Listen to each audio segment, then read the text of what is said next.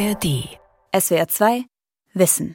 Über uns gibt es immer mehr Weltraumschrott, weil immer mehr Satelliten ins All geschossen werden. Und da stellt sich natürlich die Frage, brauchen wir irgendwann sowas wie eine Weltraummüllabfuhr? Und wie sieht der Satellit der Zukunft aus? Könnte der sich selbst entsorgen? Darüber spreche ich mit Sabine Klinkner, Satellitenforscherin an der Universität Stuttgart. Hallo, Frau Klinkner, schön, dass Sie da sind. Hallo, Herr Kaspari. Frau Klinkner, ich habe mir mehrere Einstiege äh, überlegt. Also ich wollte zum Beispiel einsteigen mit der Frage, wie groß ist der kleinste Satellit oder wie klein ist der kleinste Satellit. Aber dann wollte ich eher mit einer, ich sag mal, gesellschaftspolitischen Frage einsteigen, die Sie bestimmt schon unheimlich oft gehört haben. Aber mich interessiert es. Sie sind Satellitentechnikerin, Professorin für Satellitentechnik. Wenn Sie das erzählen, kriegen Sie da nicht immer die Reaktion, boah, als Frau hast du das geschafft? Und wahrscheinlich arbeitest du nur unter Männern. Also, ähm, es ist tatsächlich so, dass wenn man sagt, man macht Satellitentechnik, dass die meisten Leute Boah sagen. Und das finde ich auch gut so, weil es ist, finde ich, tatsächlich auch ein tolles Thema.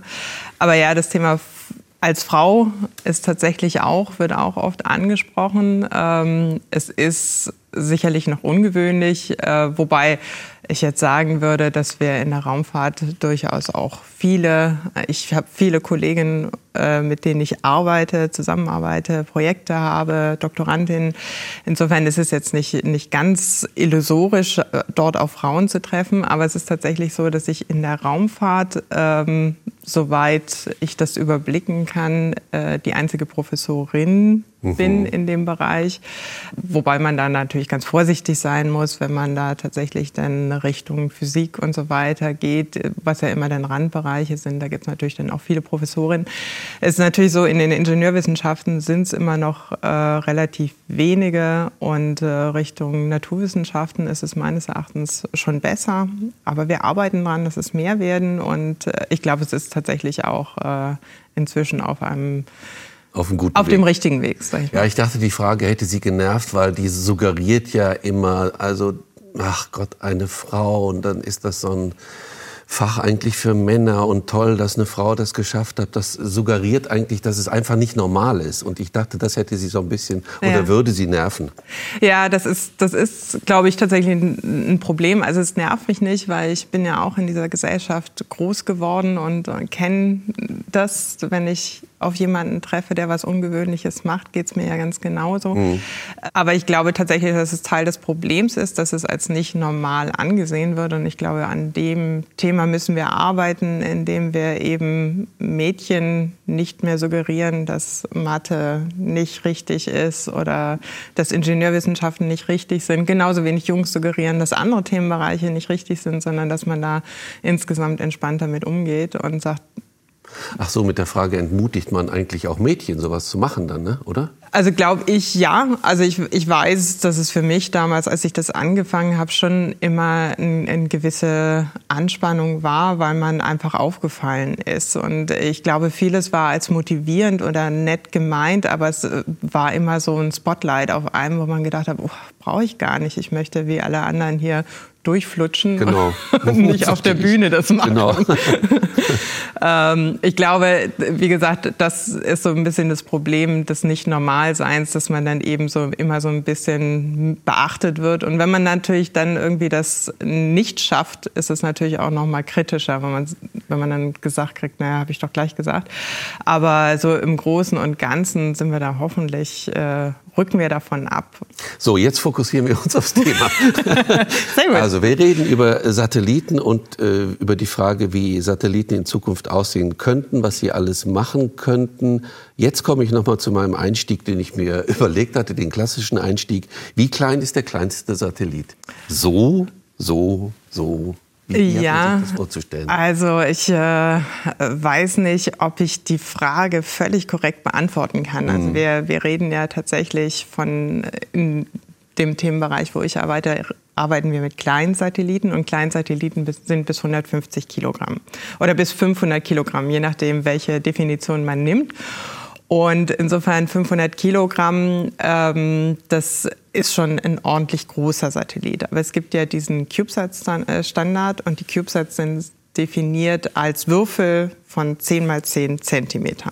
Und äh, davon gibt es tatsächlich extrem viele, also die auch ein U CubeSats, die dann eben 10 mal 10 mal 10 fliegen.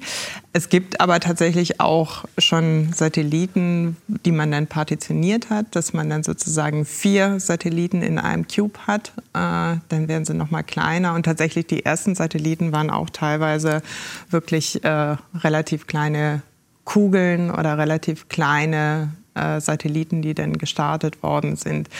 Das äh, war dann die, die, ersten Versuche. Dann wurden sie extrem groß, äh, extrem komplex, einfach weil die Teile damals deutlich größer waren. Jetzt mit der Miniaturisierung in der Elektronik und in allen Bereichen werden wir wieder kleiner und deswegen sind die kleinen Satelliten auch, glaube ich, ein sehr wichtiges Thema, gerade wenn wir über Satelliten der Zukunft reden. Ja, sprechen wir auf jeden Fall an. Was, was machen Satelliten oder welche Arten von Funktionen haben sie? Also vielfältig. Wir haben natürlich die ähm, ersten Satelliten, die, oder nicht die ersten Satelliten, das ist äh, tatsächlich ein, ein immerwährendes Thema, Weltraumforschung. Das war ja so ein bisschen das Thema, mhm. äh, womit es gestartet ist.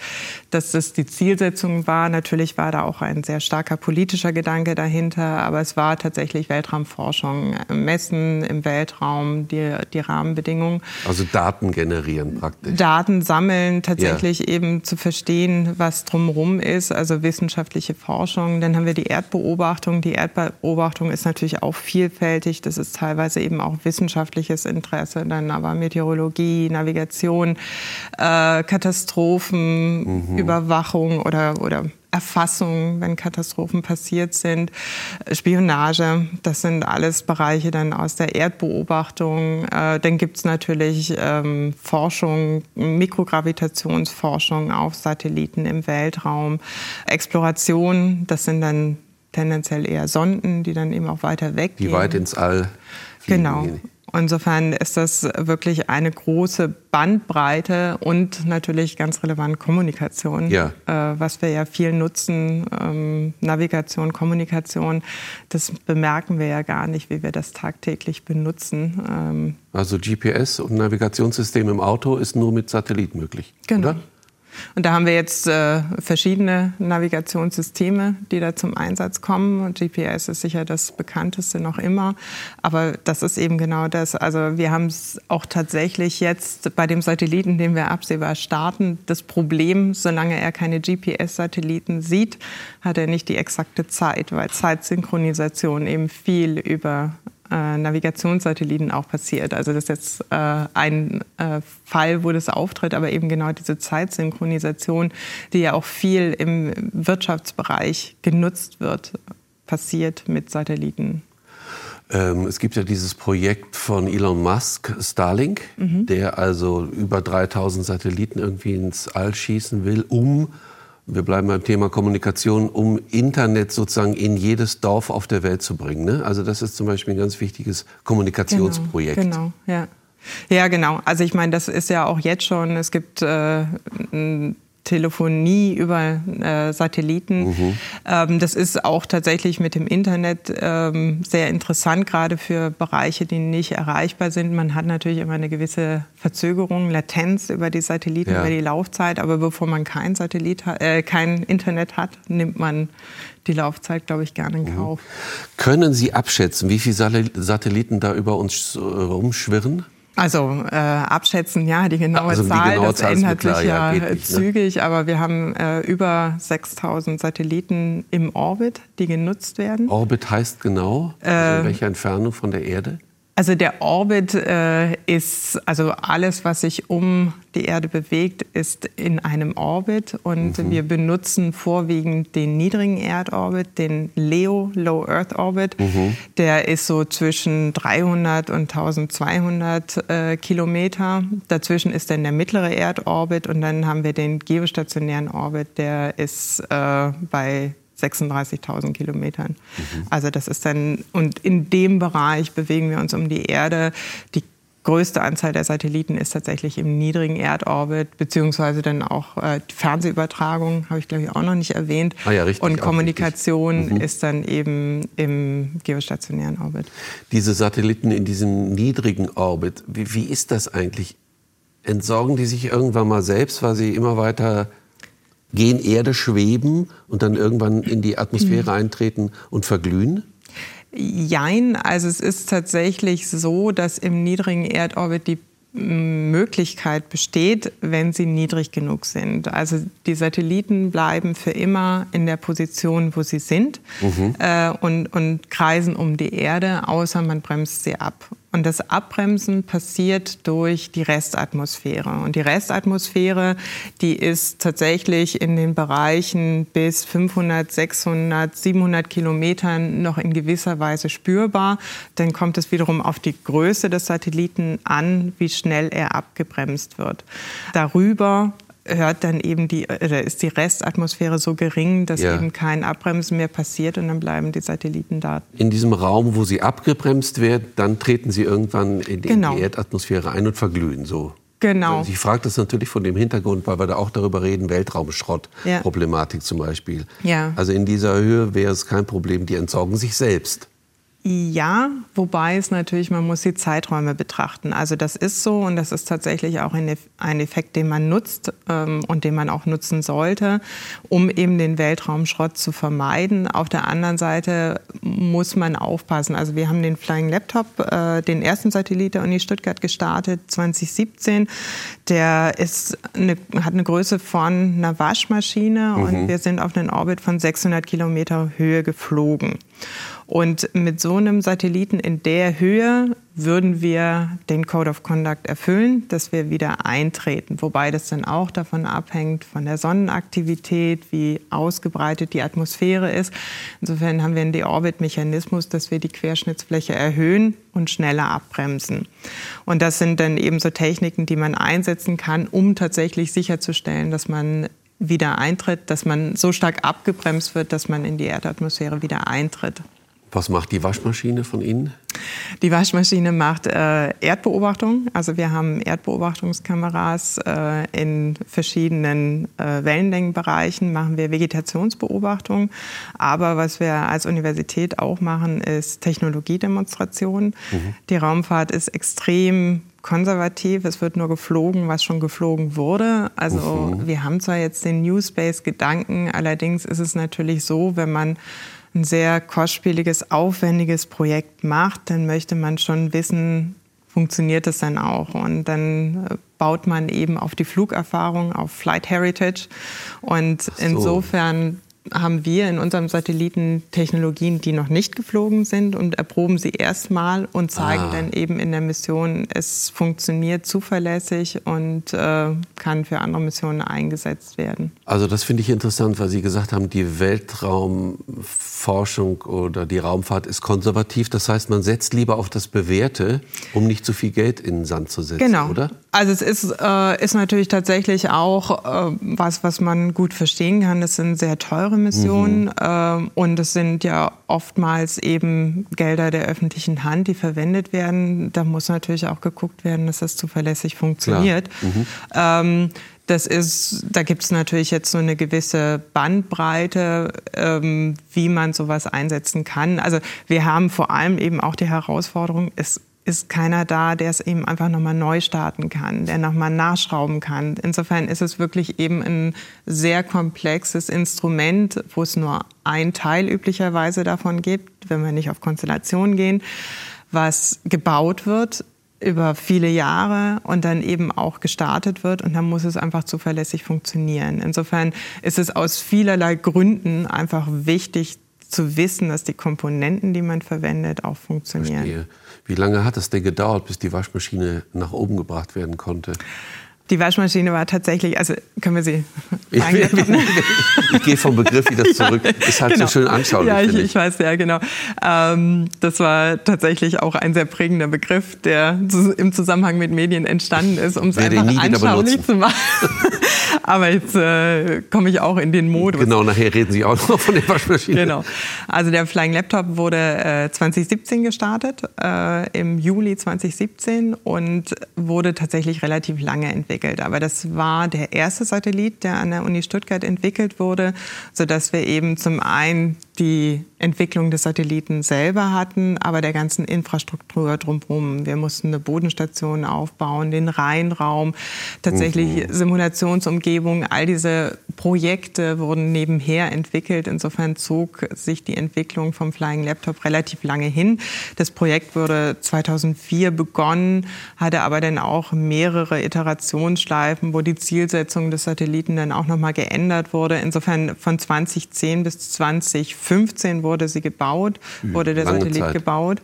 Also die ersten Modelle, die ersten Tests, bis man dann eben ähm, das Flugmodell 2014, äh, 2015 aufgebaut hat. Und dann 2017 konnten wir dann starten, weil wir die Startmöglichkeit dann noch organisieren. Wie wurde der hochgebracht? Der ist mit einer Soyuz-Rakete geflogen aus Baikonur, äh, aus Kasachstan damals. Ähm, das war eine, ähm, ein Raketenstart, wo ein russischer Satellit gestartet wurde und 72 weitere Satelliten mitgenommen worden sind und im Orbit ausgesetzt worden. Also waren Sie dabei? Piggyback-Start. Ich war in Baikonur. Sie waren dabei, ja? ja? Und es war cool. Ja, kann man so sagen. Das glaube ich, ja. Ja, also es war witzig, weil man äh, ist da tatsächlich dann eben in der kasachischen Steppe und äh, wartet und es ist eine unglaubliche Anspannung natürlich, wenn man denkt, Mensch, da ist der Satellit drin. Ja, den ich mitgebaut habe, ja. wesentlich. Und dann ist das äh, drei Kilometer entfernt und man sieht also erstaunlich wenig und man sieht dann im Nachhinein die Bilder, die alle anderen gesehen haben und denken, die waren viel näher dran, weil die Kameras natürlich das äh, deutlich größer gemacht haben. Und es war insofern auch noch spannend, weil ähm, es hieß, es kommt ein Countdown und es kam kein Countdown. Und plötzlich sah man Qualm. Und da hat man gedacht, oh nein.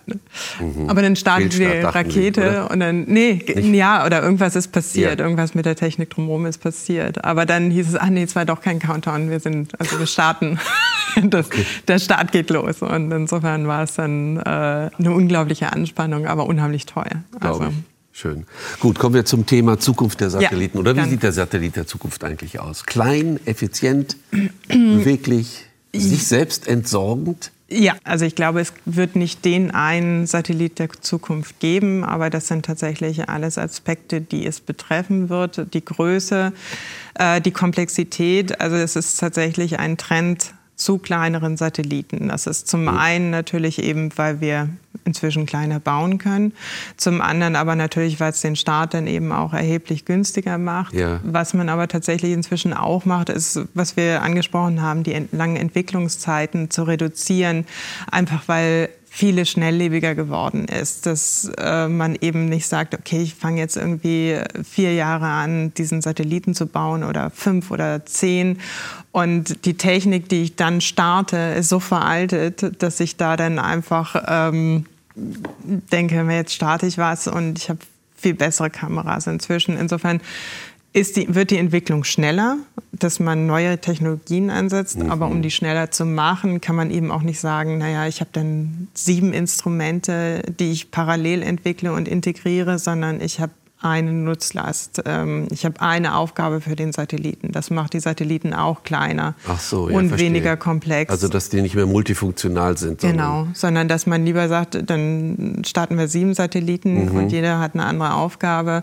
und äh, nicht mehr diese großen komplexen Satelliten, die ähm, ja oftmals äh, früher gebaut wurden.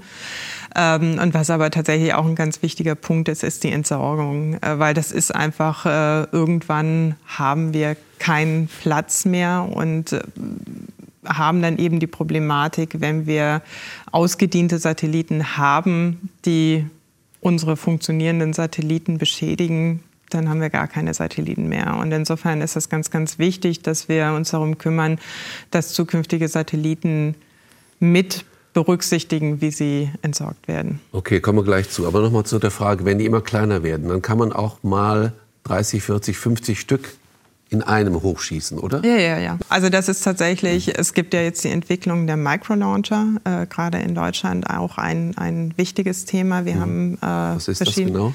Das sind einfach kleinere Raketen, die ähm, eine Nutzlast von äh, 300 bis 500 Kilo haben und eben nicht die große Ariane, sondern mhm. eben äh, kleinere ähm, Startmöglichkeiten. Und die können dann aber eben auch mehrere Kleinsatelliten starten. Das ist dann eben auch eine, eine schnellere Möglichkeit ins All zu kommen. Also das ist die Zielsetzung, dass die Microlauncher eben auch nicht diese Entwicklungszeit einer Großrakete haben und äh, wir dadurch einfach auch eine gewisse Flexibilität haben, in den Orbit zu kommen mit den Satelliten. Also die Raumfahrt wird in dieser Hinsicht smarter, wie das so schön heißt. Ne? Also da arbeiten wir doch alle dran, ja. genau. Aber jetzt, was wirklich interessant war, Sie haben es angedeutet. Also ich lag richtig mit meiner Frage, dass der Satellit der Zukunft sich selbst entsorgt, oder wie? Ja, also, also, wie macht er das? Äh, da gibt es verschiedene Konzepte. Ähm, letztendlich sich selbst entsorgen. Wir haben schon gesagt, es kann keiner hingehen und den Satelliten reparieren, wobei es auch solche Konzepte natürlich gibt. Dass Selbstreparierende. nicht selbstreparierende, aber sozusagen, ähm, also wir arbeiten jetzt schon mit Redundanz dass wir zwei Systeme dabei haben und wenn es eins ausfällt, können wir auf das andere System umschalten, um einfach äh, den Satellit zuverlässig funktionieren zu lassen. Aber es gibt auch äh, Konzepte, dass man sagt, man tauscht ähm, Komponenten, die kaputt gegangen sind, aus. Genau das Gleiche für die Entsorgung. Auch da gibt es Überlegungen, dass es Missionen gibt, die Satelliten entsorgen. Das ist tatsächlich gerade bei den Satelliten, die nicht mehr funktionieren und außerhalb dem Einflussbereich der Atmosphäre sind, da muss man dann sozusagen aktiv entsorgen. Da braucht man dann sozusagen eine Mission, die die Satelliten. Die muss die echt einfangen.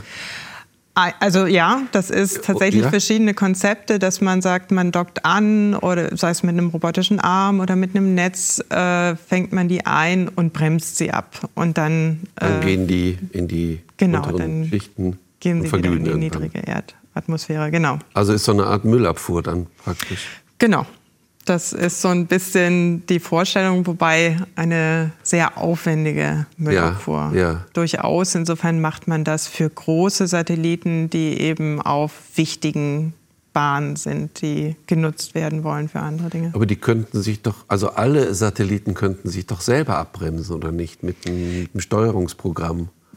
Oder? Jein, Oder also Steuerungsprogramm ist, ist Von der Erde aus? also man bräuchte ja dann wieder einen Antrieb, um sich abzubremsen oder Stimmt, also dann wäre er wieder schwerer der Satellit, oder? Ja, nee, aber das ist tatsächlich auch eins der Konzepte. Also das eine Konzept des Wiedereintretens ist, die Querschnittsfläche erhöhen und sich an der Atmosphäre abbremsen und wieder eintreten. Das ist ein passives Konzept, aber ja, das wird natürlich auch ganz wichtig verfolgt, aktive Konzepte, dass man abbremst und eben in niedrige Erdorbits kommt, um dann von der Erdatmosphäre wieder weiter abgebremst werden und einzutreten. Das mit dem Einsammeln, wird das nicht immer schwieriger, weil die Satelliten ja dann immer kleiner werden?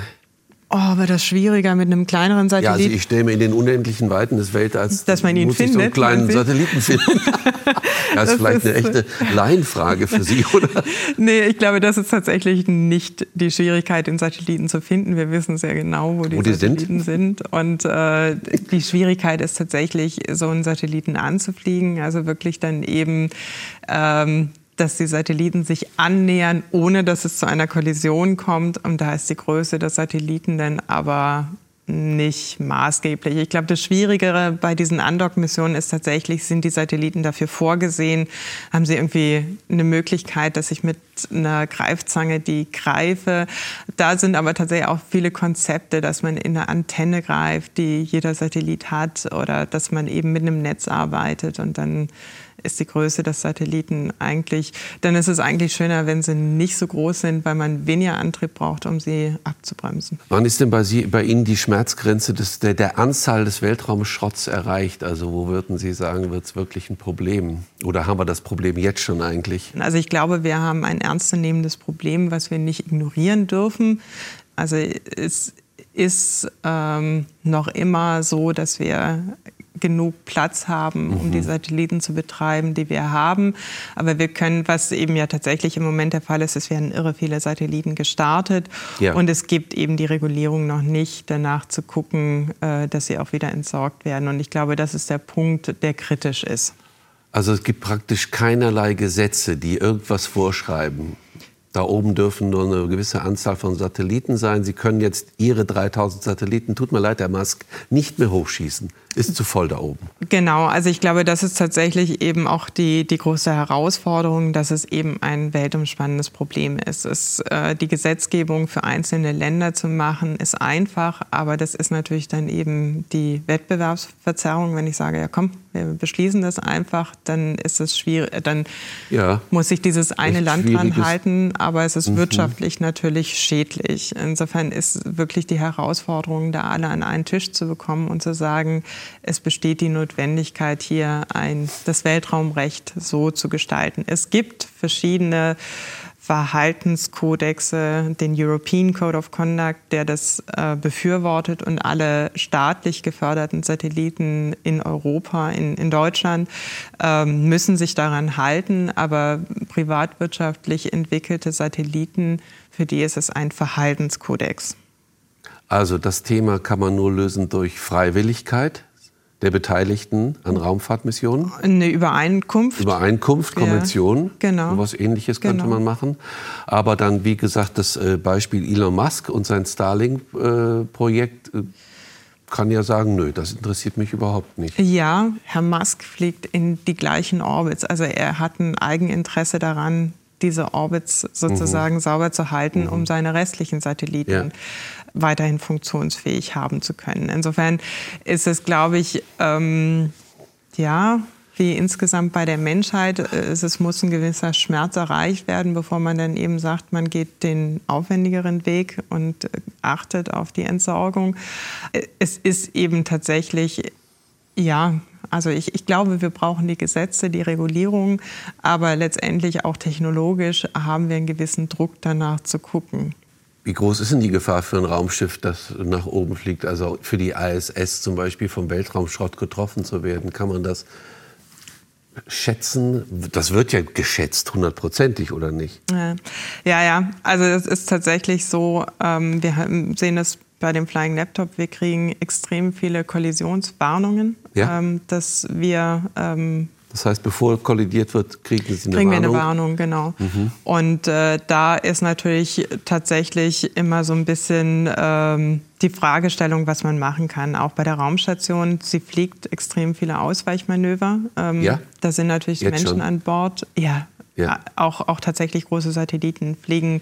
Ist tatsächlich auch inzwischen bei der Planung von Satelliten den Treibstoff vorsehen, um Ausweichmanöver Manöver fliegen zu können. Ist eine Notwendigkeit. Inzwischen. Wie oft muss man das machen? Wissen Sie das so ISS-mäßig? Ähm, ich behaupte, ich hätte gehört, ähm, wie oft im Jahr? Also drei, vier Mal im Jahr bestimmt. Drei, vier Mal im Jahr Ausweichmanöver. Würde ich, aber es ist jetzt ist nur. Nicht wenig. Ja, ja. Nee, es ist, also ich meine, da ist natürlich tatsächlich, ähm, man hat immer eine gewisse äh, Wahrscheinlichkeit, dass so eine Kollision eintritt oder nicht. Gerade bei der Raumstation ist es natürlich noch mal wichtiger, kein Risiko einzugehen. Ähm, bei Satelliten würde man hier und da vielleicht auch sagen, naja, ähm, ist, äh, die Wahrscheinlichkeit ist nur, weiß ich nicht, ein Prozent, das ist ja. okay. Das würde man bei der ISS schon nicht mehr machen. Ne? Aber das Problem ist wirklich da, und Sie haben ja eindrücklich jetzt geschildert, dass man dagegen wirklich was tun sollte. Ne? Auf jeden Fall. Würden Sie mal gerne ins All fliegen? Nein, jetzt das, die Frage ist ja nicht mehr realistisch, aber nicht mehr realistisch. Nicht. Ja. also ich meine es jetzt nicht despektierlich, sondern nee, alles ist, gut. Ne, ab, ab, äh, ist, ist, so. Wären Sie mal so vor 20 Jahren ins All geflogen gerne? Also Oder hätten sich dafür nominieren lassen? Jetzt ich, ich glaube, und, und machen ich wollte gerade sagen, man durchläuft verschiedene Phasen wahrscheinlich. Also es gab sicherlich äh, Phasen in meinem Leben, da habe ich gedacht, das ist schon cool. Und auch heute denke ich, es ist schon beeindruckend. Also einfach mal diesen Blick zu haben, äh, das, das Erlebnis zu haben. Auf der anderen Seite, wenn man sich überlegt, was da alles denn noch mit zusammenhängt, ähm, weiß ich nicht, ob ich das machen würde. Ähm, insofern, ich muss sagen, ich äh, ziehe unheimlich viel ähm, Zufriedenheit daraus mit dem Job, den ich habe, Dinge zu bauen, die in den Weltraum fliegen. Das äh, macht mir viel Freude. Das ähm, ist tatsächlich sehr spannend, finde ich. Und insofern brauche ich jetzt persönlich nicht gehen. Die Freude ist absolut rübergekommen. Wobei ich hätte mir vorgestellt, wenn Sie auf der ISS sind, sagen, wow, da fliegt mein Satellit vorbei. Ja, das wäre natürlich das super, ja. Aber auch beängstigend, wenn ich ihn so nah Warum? sehe. Warum? Na, Kollisionswarnung. So, ja. ja, oh Gott, Kollisionswarnung. Ich muss meinem eigenen Satelliten ausweichen. Wird nicht passieren. Frau Klinkner, vielen Dank für das Gespräch. Ja, sehr gerne. Das war SWR2 Wissen heute mit dem Science Talk und dem Thema die Zukunft der Satellitentechnik. Ich habe gesprochen mit Sabine Klinkner, Professorin für Satellitentechnik an der Uni Stuttgart.